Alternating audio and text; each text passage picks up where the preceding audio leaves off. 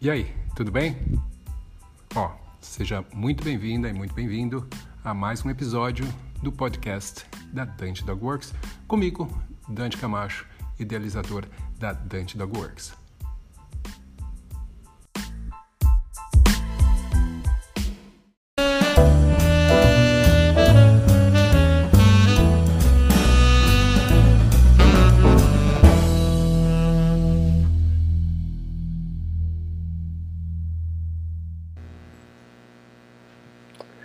Bom dia! E aí galera, tudo bem? Bom, hoje sejam bem-vindos, né? Na verdade, a mais um Cão com Sono. E hoje eu vou conversar com vocês sobre autocontrole, sobre o que, que é isso, a importância disso, se realmente tem uma importância dentro do adestramento de cães. Uh, recentemente, que eu digo nos últimos anos, a ideia de autocontrole tem se tornado cada vez mais presente, mais forte no treinamento de cães. Uh, na verdade, desde que eu comecei a treinar cães, há mais de 20 anos atrás, uh, existia-se uma ideia de se trabalhar com autocontrole, mas uh, não era bem autocontrole do jeito que a gente ensina hoje. Era, na verdade, um controle imposto, mais do que um autocontrole.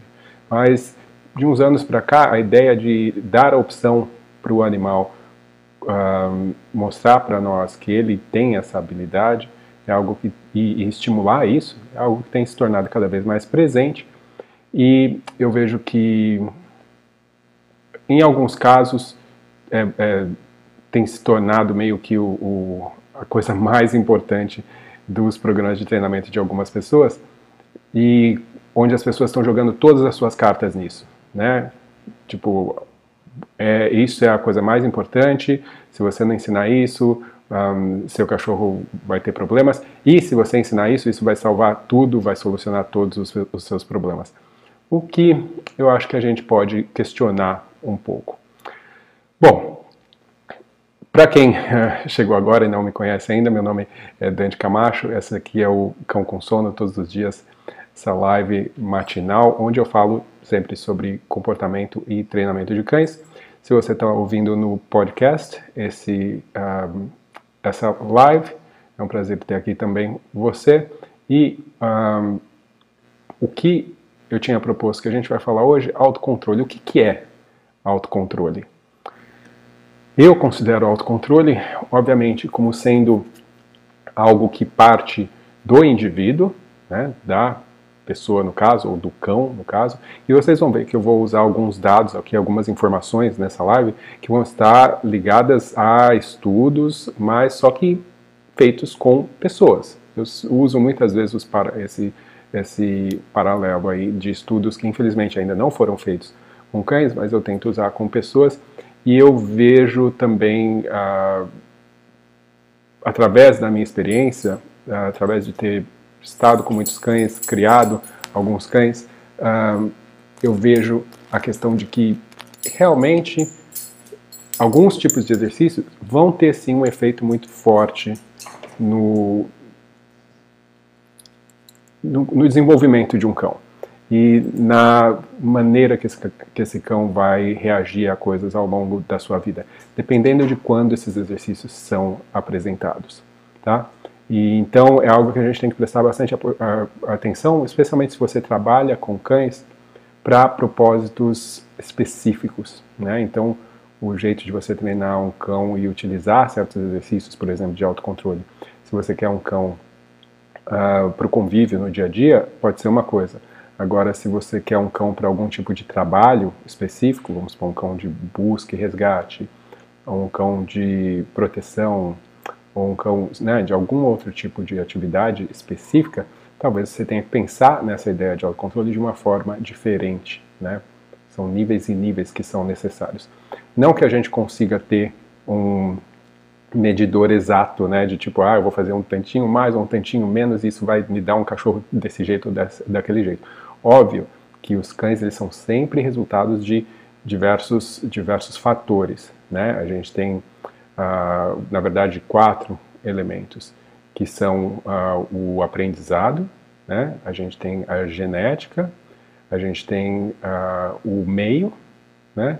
E a gente tem também a personalidade individual de cada indivíduo. Quando eu falo um, que, que um animal pode mudar e tudo mais, pode aprender, sim, mas sempre levando em consideração esses outros elementos. Né? Quando eu falo de aprendizado histórico, de aprendizado, o que, que esse cão já aprendeu até hoje, porque isso vai ter um efeito direto em, no, que ele, no que ele vai poder e como ele vai poder aprender outras coisas. Mas, voltando, uh, quando eu falo de autocontrole, eu penso em algo que sai do, do indivíduo, né? E que é uma habilidade de controlar alguma coisa. Controlar o quê? Uh, seria controlar suas próprias emoções? Eu não sei se é possível que você controle as suas emoções, mas com certeza é possível que você controle as suas reações a algo que você está sentindo. Reações que muitas vezes seriam naturais, você conseguir controlar, não agir fisicamente no sentido de satisfazer uh, uma reação natural que aconteceria por conta de um estímulo. Uh, então, pensando nisso, eu tenho que tentar uh, entender como que nós vemos a ideia de autocontrole, né? Porque isso é algo que é interessante, porque uh, nós muitas vezes interpretamos e, e, e, damos características humanas aos cães, né? O que a gente ou emoções humanas aos cães. Então, ou às vezes quando a gente está tentando descrever um cão mesmo, a gente usa o que a gente sabe, né, de, de, formas de descrição de personalidade e tudo mais. A gente cria rótulos, é uma coisa super normal. Não é o ideal, mas a gente faz isso. Então, é muito comum que a ideia de autocontrole para a gente, para humanos, esteja associado a, a ser a, correto, a ser certo, a ser honesto, a, ser, a ter um bom caráter, né, a ser educado. Né, tudo isso tem a ver com autocontrole. Está implícito ali que isso tem a ver, que, que isso está ligado. Então, uh, de uma certa forma, eu acredito que as pessoas também passam essa carga nessa expectativa com o cão. Ou seja, se o cão não tem autocontrole, ele tem um problema. Né? Ou se ele não demonstra autocontrole, ele tem um problema. Né? Ele tem alguma coisa errada com ele. Quando, na verdade, não é exatamente assim. Né? Existem diversos fatores que vão fazer com que um animal demonstre mais ou menos autocontrole. Então, um, acho que a gente tem que partir primeiro disso mesmo, né? da ideia de que não significa que um animal não conseguir mostrar autocontrole que ele tem, que tem alguma coisa de errado com ele, que ele seja problemático, que ele seja ruim, que ele seja mau caráter, que né, não, não, é bem assim. Então a gente tem que uh, primeiro tirar um pouco, uh, se desvencilhar um pouco dessa ideia de que uh, ter autocontrole faz do cão um cão melhor em relação à, à sua personalidade, a quem ele é, né? que ele tem um caráter melhor e tudo mais não é exatamente assim. O que a gente sabe é que, um, e isso é algo que aconteceu acho que nos anos 60, fim dos anos 60, um, um teste onde as pessoas utilizavam, um, eles chamavam inclusive o teste do marshmallow, que é onde as pessoas utilizavam uh, uns marshmallows, né, que são aqueles, aquelas bolas de açúcar basicamente, para testar a, a, habilidade de autocontrole de algumas crianças, né, de um número X de crianças. Não lembro quantas crianças foi, mas foi bastante criança. Depois esse teste foi refeito em outras situações e tal. Mas o que, que, acontece? A habilidade que eles estavam buscando é de uh, o que a gente chama de gratificação tardia, ou seja, o teste era, era feito da seguinte forma: a criança era colocada numa sala, sentada, com uma mesa na frente, com um prato com um marshmallow na frente. E daí a pessoa falava para a criança: Olha, você quer esse marshmallow? A criança, óbvio, todos queriam o marshmallow. Daí falava: Eu vou sair da sala, eu volto daqui a 15 minutos. Se você não comer o marshmallow que está na sua frente, quando eu voltar você vai ganhar dois marshmallows, tá? E o que acontecia então a pessoa saía e aí as crianças entravam naquela coisa bom o que, que eu vou fazer agora? né? Eu vou me controlar eu não vou me controlar a criança conseguia fazer essa conexão né de que tinha uma gratificação mais tarde se ela conseguisse se, se controlar e ou não como é que isso acontecia e um número X de crianças conseguiu se controlar e era recompensado depois, e outro número não conseguia se controlar. E eu estou falando essa, essa questão aqui, é lógico que os cães eles não vão ter essa percepção né, de que algo melhor vem depois. Né? Não dá para você simplesmente explicar isso para o cão. Se você repetir um exercício vezes o suficiente, onde ele se controla e depois muita coisa boa acontece, ele pode sim fazer essa associação, mas ele precisa passar pela experiência disso para conseguir entender. Então, uh, mas com as crianças você pode explicar, e daí o que acontecia é que algumas conseguiam e outras não conseguiam. Mas isso não é nenhum ponto, porque o, o, esse experimento ficou muito famoso porque o, esses, essas crianças, elas uh, depois foram seguidas, né? Eles seguiram o desenvolvimento dessas crianças. E eles fizeram uma correlação de que uh, as crianças que conseguiram esperar né, e, e, serem gratificadas depois com mais marshmallows, elas uh, coincidiram também de ser crianças que se saíam melhor em diversos outros aspectos da vida delas mais tarde. Tá? Então ficou ainda mais reforçado a ideia dessa importância desse, desse uh, autocontrole. Né? Uh, e o que, que, acontece? As crianças elas saíam, saíam melhores na escola, depois, depois acompanharam, inclusive até mais para frente, né? uh, jovens, adultos jovens, né, uh, eles saíam melhores uh, em questão de negócios, né, de a, a economia, a, a, vida financeira deles era melhor, mais bem organizada, a saúde deles era melhor também, eles se exercitavam mais, eles cuidavam mais de si próprios. E isso então ainda justificou ainda mais, né, a ideia de que, opa, existem pessoas que têm mais autocontrole e essas pessoas são melhores, elas vão sair melhor na vida. Então o que a gente tem que fazer é ensinar autocontrole né, para essas crianças, para que elas se saiam melhor na vida. E ficou isso, e eu vejo que isso, na verdade, é muito o que acontece no adestramento de cães. Né? O, o autocontrole se torna tipo a chave né, para tudo. Ah, então, é, é o, o, que vai uh, solucionar tudo. Mas não é bem assim. Por quê? Uh, primeiro, antes da gente pensar em, em, um outro lado, né, o porquê que isso não é exatamente assim, ou não é a resposta para tudo, o autocontrole, a gente tem que pensar no processo desse tipo de exercício, desse tipo de teste, né? Ou seja, ou desse tipo de, é, de exercício. Ou seja, expor a criança no caso, agora eu vou começar a falar de cães mesmo, vou mais as crianças por esse pedacinho agora. Expor o cão a uma situação onde ele tem uma opção de alguma coisa, mas uh, ele tem que se controlar. E a forma com que autocontrole hoje em dia tem sido ensinado é através do que a gente chama de punição negativa. O que isso significa? Eu, na hora que o cão apresenta um comportamento indesejado, que nesse caso é tentar pegar o marshmallow, é tentar pegar aquilo que você está usando como algo que ele uh, vai ter desejo e que, por consequência, ele tem que se controlar, na hora que ele tenta pegar, você tira a possibilidade dele pegar. Ou seja, a maioria das vezes usa a mão, né? Você coloca um pouco de comida na mão, mostra para o cachorro, e daí na hora que ele tenta pegar, você fecha a mão. Ou uh, muita gente faz com pote de ração, né? Apresenta o pote de ração, que o cachorro vai tentar pegar, a pessoa tira o pote. Daí ela fica fazendo isso, tira e põe, tira e põe, até a hora que o cachorro parar de tentar pegar e daí ela, ah, eventualmente, quando o cachorro consegue se controlar, ela autoriza o cão a pegar. E eu vou mostrar para vocês agora uma foto, uma imagem ah, que expressa muito o que, que acontece durante esse processo para muitos indivíduos. Tá?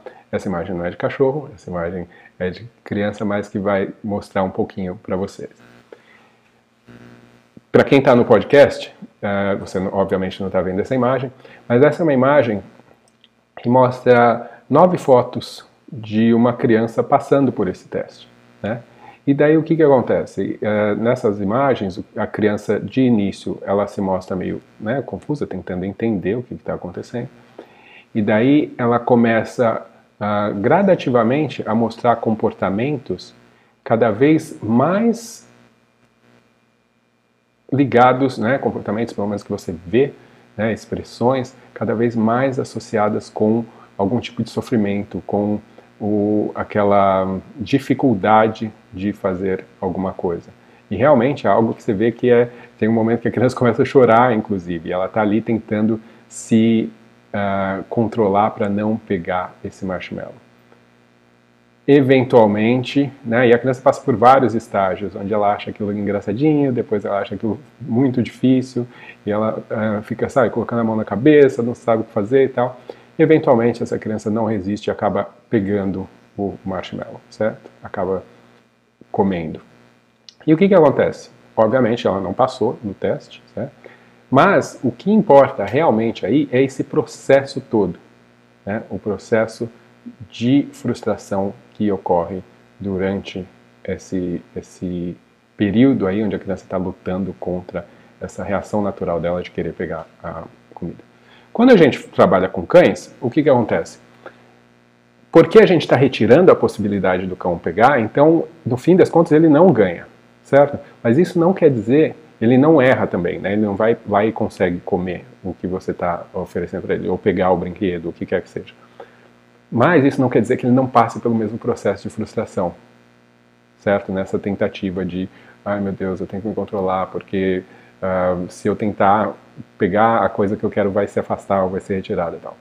Então, isso, uh, se for feito sem um cuidado, faz com que o cachorro passe por um processo de frustração muito grande e, e esse processo de frustração muito grande pode ser bastante prejudicial para não só para o cão, porque o processo de, de, aprendizado, o ideal é que seja o menos frustrante possível, a frustração em si, essa emoção está associada com diversas reações uh, fisiológicas no cão e pode trazer outros tipos de emoções também que são ruins, como, por exemplo, a raiva, né? Então é uma, é um, você faz o, animal se sentir como se ele não tivesse controle da situação. E dependendo de como você fizer, você pode trazer, uh, como eu falei, uma emoção de raiva, ou você pode trazer uma frustração tão grande a ponto do cachorro desistir. Então uh, há situações, por exemplo, né, quando o cão demora muito para conseguir entender o que está acontecendo, onde o cão passa a, opa, tá bom, você não quer que eu pegue, ou, ou eu não estou entendendo o que fazer, e desiste do exercício. Né? Seja com pote, seja com a comida na mão, o cachorro tenta, tenta, tenta, tenta, tenta, e não consegue, e daí simplesmente desvia. E daí a pessoa tem que ir lá, voltar, olha aqui, ó, tem aqui para você alguma coisa, e tenta, tenta, tenta de novo. Né? Isso acontece, obviamente, porque para o cão não está claro, né? o, o desafio é grande demais, então você tem que fazer isso de uma forma um pouco mais gradativa. Mas o ideal seria que a gente conseguisse fazer isso com o mínimo de frustração possível, né? Uh, para que para o cão seja uma experiência total de aprendizado muito melhor. Mas o que, que isso pode trazer de ruim, além né, da reação naquele momento, né, de frustração, aquele sentimento, aquela coisa que pode obviamente, ficar associado com o fato de treinar com você, isso não é uma coisa que a gente quer, né? Treinar com você tem que ser uma coisa sempre muito legal, mas isso ah, gera uma certa desconfiança. E o que, que isso quer dizer? O cachorro não tem certeza quando você oferece uma coisa para ele, se ele deve confiar que ele deve pegar ou não, sabe? Fica aquela coisa. Na verdade, se a gente pegar a palavra desconfiança e, e observar claramente, analisar claramente, significa não confiar. E eu não quero de forma alguma que isso aconteça entre eu e o meu cão, certo? Ou com o cão que eu estou treinando. Isso pode ter ramificações mais para tarde, mais tarde, dependendo do que uh, do que eu vou fazer com esse cão, do que eu pretendo fazer, seja conviver com ele no dia a dia ou usar ele para algum tipo de esporte ou para algum tipo de trabalho. Isso é algo que eu não quero que esteja presente, né? Ele não confiar, ele ter dúvidas ou ele achar que algo é, eu sou a causa pelo qual as coisas não uh, as coisas ruins ou as perdas acontecem. Não, eu quero que eu seja a causa porque as coisas boas acontecem. Então, a gente tem que uh, levar isso em consideração quando a gente está trabalhando exercícios de autocontrole. A gente tem que se certificar de que os níveis de frustração são muito baixos, ou seja, a quantidade de sucesso que o cachorro tem no exercício tem que ser muito alta. Então você tem que sempre facilitar. Quando a gente pensa na na reação em si, né, no fato do cachorro estar tá lá tentando pegar alguma coisa, tal, e tentando entender como que ele vai fazer isso, que ele tem que se controlar ou não, a gente está falando também de um processo que está acontecendo dentro da cabeça do, do cão, que é o que? Uh, áreas diferentes do cérebro dele estão sendo ativadas em momentos diferentes, né? Então, uh, ou seja, tem uma briga ali entre uh, reagir emocionalmente, simplesmente fazer o que deu vontade na hora, ou reagir cognitivamente, pensar, né, avaliar a situação, analisar e tentar achar um, um, meio diferente de alcançar aquilo que você quer. Esses dois lados do cérebro ficam aí, né, se batendo. Não, eu, eu quero isso, eu quero aquilo. Um, e é difícil achar um equilíbrio. Geralmente, quando um está muito ativado, ele bloqueia totalmente o outro lado. Então, uh, por isso que a gente usa muito exercícios de cognição alta para ajudar cães a se controlarem, a ficarem calmos.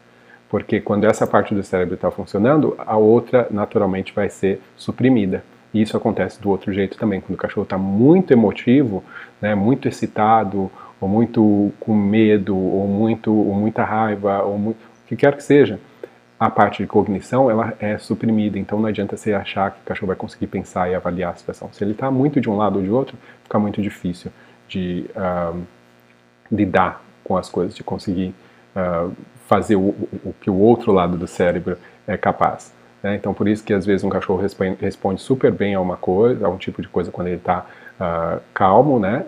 Ou seja, quando as emoções não, do lado emocional não está tão né, um, estimulado, né, ou, ou, ativado. E quando ele está muito excitado, por exemplo, ele não consegue.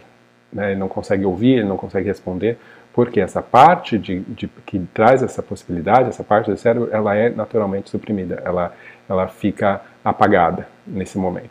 Então, a gente conseguir achar esse equilíbrio, conseguir fazer com que o cachorro vá de um lado para o outro, é algo que é bastante importante, é algo que eu falo bastante no meu curso essencial de reatividade, onde uh, essa ideia de transitar entre essas formas diferentes de reação é algo que a gente pode ajudar o cão né, e ensinar ele a fazer isso de uma forma mais fácil, criando realmente exercícios tal para que isso possa acontecer.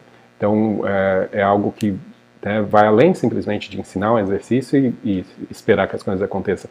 Entender o que está acontecendo dentro do cão, né, as dificuldades que ele está passando, pode ser uma forma também a gente desenvolver um pouquinho mais de empatia e, e também tentar fazer com que no, as nossas abordagens sejam mais lógicas, que a gente perceba quais são as dificuldades reais e trabalhe para conseguir um resultado melhor. Isso tudo que eu falei funciona da mesma forma com a gente, tá? Nosso cérebro da mesma forma. Tá? Então, quando emoções muito altas estão acontecendo, é muito difícil você trazer a parte cognitiva ah, para funcionar. Né? Então, se você acabou de estar tá num acidente de trânsito, né? você está super emotivo, ou o que quer que aconteça, mas é um acidente de trânsito, não adianta, naquele momento, alguém falar para você: olha, faz esse cálculo de álgebra aqui que eu te dou no papel. Você não vai conseguir, né? porque é uma, uh, é uma distância muito grande entre os lados diferentes, aí, as, as, as funções diferentes do seu cérebro. Então, uh, o seu corpo, o seu cérebro, tudo, sua fisiologia é programada para, em momentos de emoção muito alta, reagir de um jeito. E então, quando a gente tenta trabalhar com a questão do autocontrole, dependendo do quão ativado fica essa questão emocional, mais difícil vai ser para o cão. Então, a gente tem que tentar trabalhar isso mais gradativamente para evitar níveis de frustração muito altos. Tá? Uh, eu vou agora seguindo aqui né, essa ideia de, uh, de de gratificação tardia, como eu falei, para as pessoas pode fazer sentido, para os cães não tanto, mas o conflito acontece do mesmo jeito, tá? Dentro das pessoas, no caso, aí nos cães. Quando a gente trabalha com esse tipo de, de abordagem, né, onde a gente usa a punição é, negativa, ou seja, você retira a possibilidade do cão ter alguma coisa, você não deixa de ser punição, né? Tem que ser para conseguir diminuir um certo comportamento. Então, o que eu gostaria de fazer é tentar trabalhar para criar mais autocontrole usando mais reforços positivos. Ou seja, isso você pode conseguir alcançar se você, antes de tentar informar para o cão, que é uma das falácias aí dos nossos, do nosso jeito de pensar e treinar, isso como seres humanos, que é de tentar mostrar o que não deve ser feito, primeiro, antes de mostrar o que deve ser feito. Né? Então, seria exatamente a gente procurar trabalhar o que a gente quer que o cachorro faça antes de tentar mostrar para ele o, as coisas que ele não deve fazer. Né? Então, isso é, é bastante é, importante. Um, quando eu penso no, no, na questão do autocontrole e nesse, voltando aqui para a questão das crianças, na ideia de que no futuro eles se saíram melhor na vida por conta, né, como se fosse, tipo, mostrando essa correlação entre a habilidade de se controlar com a possibilidade de se sair melhor na vida, tá, houve uma correlação que foi aí mostrada, né, e, e ficou claro que tinha uma correlação, só que uh, depois, óbvio, né, todo mundo começou a falar, ah, legal, então a gente tem que ensinar as crianças a terem autocontrole. Então a gente vai fazer exercícios para eles terem autocontrole, para eles entenderem a ideia de gratificação tardia, que eles vão ser recompensados depois e tudo mais. Só que depois foram feitos outros testes e o que se percebeu foi que, sim, exercícios de autocontrole eles são muito importantes, eles têm uma função, eles ajudam, sim. Só que não é só isso que vai influenciar o quão bem essa pessoa, no caso, vai sair no futuro. E eu vejo essa relação exatamente igual com os cães. Ou seja, o que, que significa?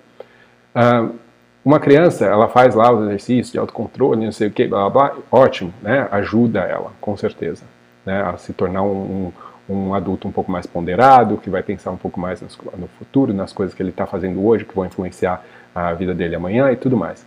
Só que, se essa criança não tem uh, um, um meio onde ela vive que é favorável para ela, ou que, por exemplo, gera muito estresse, ou a educação que ela teve anterior, ou os exemplos que ela tem em volta dela, né? Uh, tudo isso vai estar tá vai estar tá, uh, vai estar tá influenciando a habilidade dela não só de se controlar naquele momento, que isso pode ser afetado, obviamente, mas também como ela vai se tornar no futuro.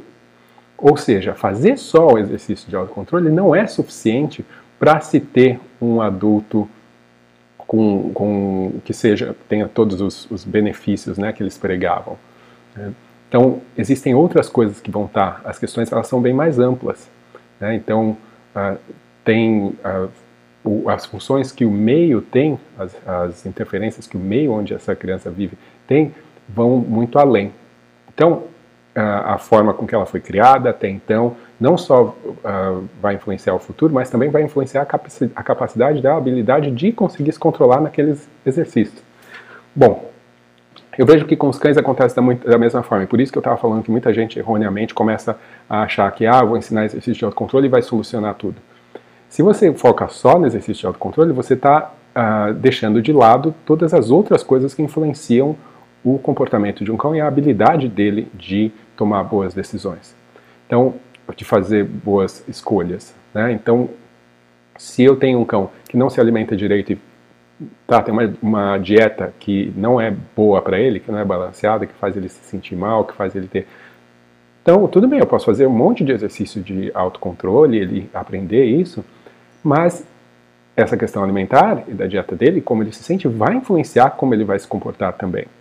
Né? Se esse cachorro uh, teve uma criação inicial, ou seja, no, no, na própria, no próprio útero da mãe, né, a quantidade de estresse que ela passou uh, uh, vai influenciar diretamente a habilidade que ele tem de lidar com o estresse também. Né? Os, as primeiras associações que ele teve, a educação que ele teve até então, né, tudo isso vai influenciar. Agora, uma vez você começando a fazer os exercícios de autocontrole, óbvio, muita coisa pode ajudar, mas se você focar só nisso, você vai estar tá fadado a ter um resultado limitado também. Então, a gente tem que lembrar que a parte da educação no dia a dia, a parte da consistência, a parte da alimentação, a parte da quantidade de exercício, níveis de estresse que esse cachorro está fazendo, tudo isso vai influenciar. Não é só ele aprender a, a fazer um exercício de autocontrole que o resto tudo desaparece e não influencia mais uh, o jeito dele ser, as reações dele, a vida dele. Né? Seria uma pílula mágica se fosse só isso, mas infelizmente não é. Né? Então tem outras coisas que estão aí influenciando. Agora, Outra coisa que também é importante a gente lembrar é que o quanto a gente quer desse autocontrole, o quanto que a gente quer desse pensar, desse cognitivo o tempo inteiro, é algo que a gente tem que levar em, tem que pensar bem, dependendo do que, que você quer que esse cachorro faça no futuro. Eu acredito que sim, cães que fazem muitos exercícios de autocontrole o tempo inteiro quando eles são jovens, dependendo do, do, da personalidade de cada um também, né, isso sempre tem que levar, ser levado em consideração, podem ser afetados de uma forma que para algumas situações não seja legal, para algumas pessoas não seja legal. Né? Às vezes tem pessoas que querem cães mais impulsivos, dependendo do tipo de, de atividade que vai fazer com esse cachorro no futuro. Então, uh, o cachorro haja mais instintivamente em algumas situações também, então tem que se pensar um pouco nisso. Às vezes, por exemplo, você tem um cão pastor, um cão pastor de ovelhas, por exemplo e você está lá, o cachorro tem que trabalhar e tudo mais. Quando eu falo trabalhando realmente, não estou falando de uh, só ter essa raça, estou falando de um cachorro que faz, que exerce essa função. Esse cachorro tem que ter um grau de independência de tomar decisões por ele mesmo e reagir ao instinto dele, que às vezes é muito importante.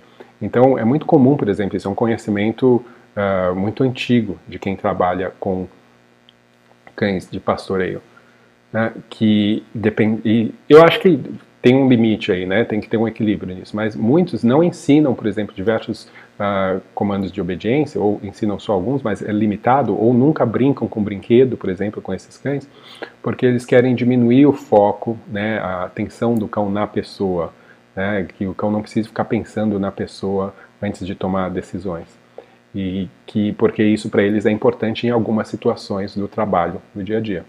Então, isso é uma coisa que as pessoas fazem há centenas de anos e perceberam isso.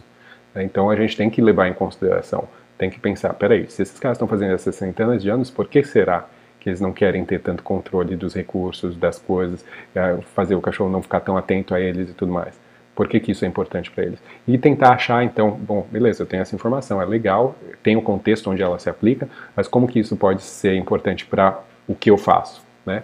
Então, uh, mas, no geral, quando a gente fala de cães pet para conviver no dia a dia com as pessoas, sim, você tem um cão que desde cedo aprende que ele vai usar a parte cognitiva do cérebro dele para solucionar a, as coisas com mais frequência, vai ajudar a maioria das famílias, onde as pessoas, na verdade, a maioria das pessoas está buscando cães que se, tenham um, sejam controlados, sejam ponderados, que sejam calmos na maioria das situações, que se excitem, mas que consigam se acalmar quando for necessário. Isso é o que a maioria das pessoas quer. Estou falando 98% das pessoas. Então, uh, sim, é muito útil, mas não é um exercício ou dois de autocontrole que vai fazer com que uh, isso seja alcançado. Né? Tem outros elementos. E por isso também, uh, que eu vale aqui reforçar, eu desenvolvi né, a ideia do adestramento funcional, que é a minha metodologia de treinamento, é exatamente baseado nisso. Né? As pessoas às vezes têm dificuldade quando eu explico o que é, ter dificuldade de entender. Mas a ideia é exatamente essa. Não adianta só você focar em uma coisa. Tá? Ela pode até trazer alguns benefícios, mas nunca você vai ter os benefícios todos que você poderia se você não percebe como todos os outros elementos que estão ao redor do cão influenciam ele. Então, a questão emocional do cão, se esse cachorro fica passando estresse todo dia, se esse cachorro uh, fica sozinho, isolado todo dia, esse, né, tudo isso vai influenciar a habilidade dele de se controlar, de aprender. Né? Uh, se esse cachorro não tem uma estimulação física adequada, se ele não se exercita, ele não não uh, libera hormônios que são importantes para ele, não só no desenvolvimento físico, mas também que vão afetar ele emocionalmente. Então, isso é muito importante. Se esse cachorro não está bem fisicamente, ou seja, se ele também sente alguma coisa, se ele sente uma dor, se ele sente algum desconforto, isso vai influenciar. Imagina, quando a gente está com dor de cabeça, dificuldade de fazer as coisas. Né? Então, uh, e daí também tem a questão cognitiva, né? a questão de aprender, de entender, de reconhecer uh, sinais, reconhecer linguagem, uh, ter estimulação mental para que o cachorro consiga uh, se sentir bem no geral e não só no momento que você está fazendo exercício de autocontrole com ele. Né? Então, quando eu penso num, numa metodologia, eu penso em suprir tudo isso, porque só assim eu vou realmente conseguir uh, um resultado final mais completo. Né? E esse, essa ideia desses novos testes que foram feitos no teste do Marshmallow, que foram mais recentes, exatamente, pegaram um grupo muito maior de criança com ah, de origens muito diferentes, né, de classes sociais muito diferentes, e conseguiram perceber que não era só o quanto eles fizeram de exercício de autocontrole que ditou o que eles eram no futuro, mas tudo que estava acontecendo em volta também. Né? Os exercícios de autocontrole têm o seu valor, são importantes, mas se você não prestar atenção em tudo, todo o restante, você não vai ter os resultados que você poderia ter. Tá? Então, aplica-se isso para o treinamento de cães. É isso que eu queria trazer hoje aqui para vocês. Bom, eu vou passar por algumas perguntas agora, mas antes de qualquer coisa, inscreva-se no canal se você não está inscrito, deixa sua curtida ou descurtida se você não gostou, uh, comenta, compartilha com os seus amigos, pessoal, grupo de cachorro, essas coisas, porque quanto mais gente puder, puder assistir isso, puder ouvir sobre esse tipo de coisa, entender um pouquinho mais sobre comportamento, sobre treinamento, como a, tantas coisas influenciam o resultado do nosso trabalho, melhor vai ser não só para essas pessoas, mas para os cães também. E eu acho que a sinofilia no geral no Brasil agradece. Mas se inscreve no canal, aperta o joinha e se você tiver, uh, se você se inscrever também clica lá no sininho porque o sininho te envia as notificações de que de quando a gente coloca conteúdo novo aqui. Se você está ouvindo isso no podcast, então aproveita, põe lá uma, uma avaliação do podcast e tal, que isso também é legal para gente. Bom, vamos ver lá uh, algumas uh, perguntas aqui, se tem algumas perguntas. O que? Vamos lá. Um, Charles pergunta: o cão, ele é o espelho do seu adestrador? Não. o cão, ele é o cão, ele é ele. Né? Agora, o que o cão aprende, ou quando ele está com essa pessoa, ou como ele reage a essa pessoa, sim, é o espelho do que. Não é o espelho, é uma, é uma consequência do que essa pessoa faz. O cão, quando você fala espelho, está dizendo que ele seria igual ou que ele agiria da mesma forma. Não. Né? Então, cada um tem o seu, uh, o seu, a sua personalidade, a forma de ver as coisas. Agora, sim, o comportamento de um cão vai ser diretamente influenciado pelas experiências que ele tem. E se você, como adestrador, provê as experiências, você, de uma certa forma, está controlando como esse cão vai acabar uh, reagindo. Tá? Uh, teve gente que teve que sair aqui e tal, mas vai ficar aqui no, no no podcast ou no YouTube, então você pode assistir depois. Então, bom dia. Quando você considera o momento adequado para começar treinos de autocontrole em um filhotinho? Bom, eu considero, pensando que a maioria dos filhotes vai chegar na casa das pessoas entre 45 e 60 dias, eu acredito que em torno de 60 dias já seja o suficiente para a gente começar esse tipo de, de trabalho. Só que, como eu falei, da, com a forma de uh, com menor quantidade de frustração possível nesse princípio. Né? Então, que haja uma percepção de que teve que haver um autocontrole, ou que pelo menos o cachorro não vai conseguir alcançar o que ele quer uh, agindo impulsivamente, e que ele seja recompensado logo em seguida, quando ele, quando ele para de reagir impulsivamente. Então, isso significa que eu não vou fazer o exercício de autocontrole tradicional, que as pessoas colocam a comida na frente do cachorro com a mão aberta. Eu vou fazer isso com a mão bem mais distante do cão e recompensar muito rapidamente comportamentos visíveis, né, coisa que eu consigo ver e medir, de, de pelo menos não de autocontrole, que eu vejo o cachorro se controlando, eu estou lá tremendo me controlando, não, mas que eu veja ah, o comportamento impulsivo parar. Então, no momento que o comportamento impulsivo para, por mesmo que seja um instante, daí eu vou lá e recompenso. Mas eu começo relativamente cedo, sim, tá? Ah, o Valdemar pergunta: indução é, seria uma forma positiva de mostrar o cão o que ele deve fazer? Valdemar, essa pergunta não tem a ver com esse tema aqui que a gente falou nessa live, mas a indução é uma forma de se mostrar para o cachorro alguma coisa. Se ela vai ser feita de uma forma positiva uh, ou não, depende da forma que a pessoa faz. Né? Então, se eu uh, fizer a indução de uma forma positiva, ela vai ser algo positivo para o cão. Mas geralmente é, porque a maioria das vezes quando você induz, você induz é, guiando a cabeça do cachorro a seguir alguma coisa. E daí, geralmente, é, para conseguir isso, a gente faz de uma forma positiva. Mas, lógico, as pessoas podem fazer de uma forma negativa também. Pode, sempre vai ter gente gastando tempo gastando esforços para criar formas negativas de ensinar as coisas, isso pode ter certeza. Um, galera, se vocês estão aqui assistindo agora, eu peço que dê então aquela curtidinha básica aí, coloca o joinha. Inclusive, eu ia comentar uh, com vocês que uh, se vocês derem uma curtida agora, vocês vão ganhar um prêmio, tá? E na verdade isso é mentira, vocês não vão ganhar prêmio nenhum. Não adianta ficar querendo ganhar mais coisa de graça numa coisa que já é de graça, onde a gente está todo dia aqui passando um monte de informação para a galera e, e o pessoal fica sendo egoísta querendo mais coisa de graça. Então aproveita, curte aqui o, o, o nosso podcast ou a, a, nossa live, porque isso a, ajuda, sim, o YouTube curte e a gente consegue fazer com que esse conteúdo seja disponibilizado para mais gente. Isso é muito importante. Beleza? Bom, essas eram as perguntas que a gente tinha uh, aqui. E então eu vou ficando por aqui hoje. Quero agradecer novamente quem esteve aqui, quem participou. E a gente se vê numa próxima oportunidade, provavelmente amanhã. Beleza? Grande abraço. Até mais.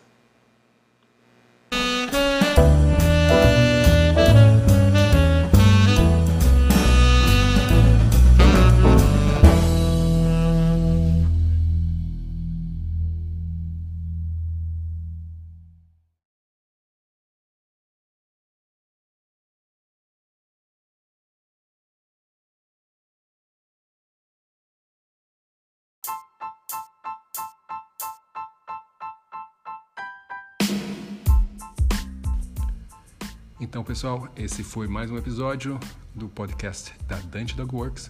Espero que vocês tenham gostado. Se vocês querem mais informações sobre a Dante Dog Works, sobre os cursos da Dante Dog Works, é só entrar no site www.dantecamacho.com. E lá você vai saber um pouco mais sobre mim, sobre a minha história e também sobre os cursos aí que a gente tem disponível. Eu espero vocês no próximo episódio, então. Até mais, um abraço.